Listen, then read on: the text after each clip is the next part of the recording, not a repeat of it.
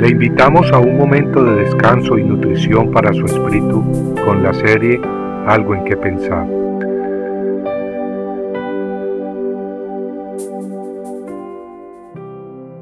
Convertirá las maldiciones en bendiciones. Ningún amonita ni moabita entrará en la asamblea del Señor, porque no fueron a vuestro encuentro con pan y agua en el camino, cuando saliste de Egipto, y porque alquilaron contra ti a Balaam, hijo de Beor, para maldecirte. Mas el Señor tu Dios no quiso escuchar a Balaam, sino que el Señor tu Dios te cambió la maldición en bendición, porque el Señor tu Dios te ama. Deuteronomio 23, 3 al 5. El pueblo israelita había salido de Egipto, y después de mucho tiempo en el desierto, cientos de miles de hombres, mujeres y niños estaban listos para entrar a la tierra prometida.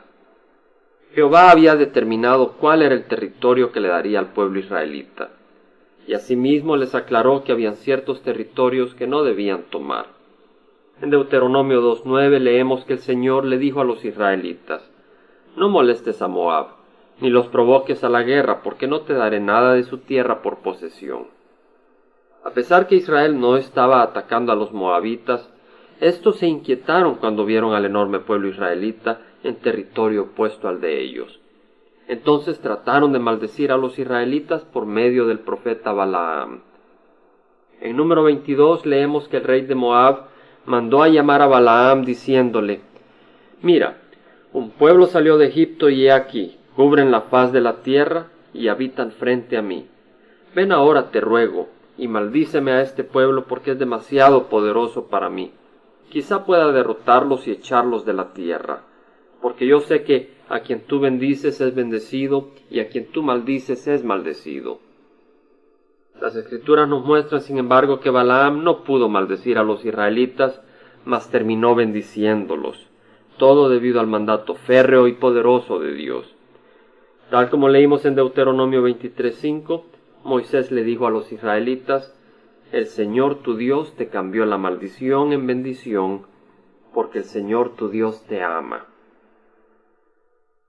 Cada día se manifiestan más las obras de Satanás, las hechicerías, las brujerías y el interés por el reino de Satanás, sus demonios y sus poderes, crece cada día. Tal vez alguien ha buscado usar hechicerías, embrujos o maldiciones contra usted. Tal vez alguien le tiene mucha envidia o lo odia y trata de destruir su hogar o su bienestar por medio de poderes satánicos. Pero si usted le pertenece a Dios, no tema, pues ha sido sellado por el Espíritu de Dios, quien habita en nuestros cuerpos, vayamos a donde vayamos. El enemigo nunca nos podrá agarrar solos. Cristo está con nosotros hasta el fin de los tiempos. Si somos templos de Dios tal como la palabra lo dice, y por lo tanto lo somos, entonces Satanás, para poder entrar, debe pasar primero sobre Jesucristo, algo imposible. Recordemos gozosamente que Cristo es Rey de Reyes y Señor de Señores, Dios poderoso. Si hemos recibido a Cristo como Señor de nuestras vidas y escuchamos su voz y caminamos obedientemente en su voluntad, entonces estamos protegidos por el león de Judá el Dios creador del universo, un Dios todopoderoso que nos ama con un amor infinitamente grande y divino, un Dios que sabe proteger a sus hijos. En cambio, si usted no escucha ni sigue a Cristo, entonces usted no tiene poder contra el enemigo de su alma.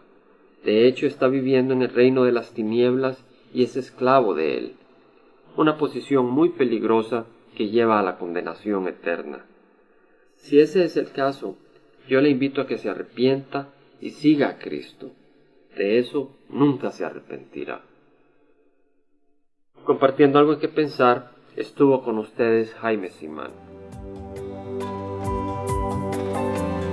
Si usted desea bajar esta meditación, lo puede hacer visitando la página web del Verbo para Latinoamérica en www.elvela.com y el Vela se deletrea E L B de verdad E L A, donde también encontrará otros materiales de edificación para su vida. Puede también escribirnos al Vela Pio Box 1002 Orange, California 92856, Estados Unidos. Dios le bendiga.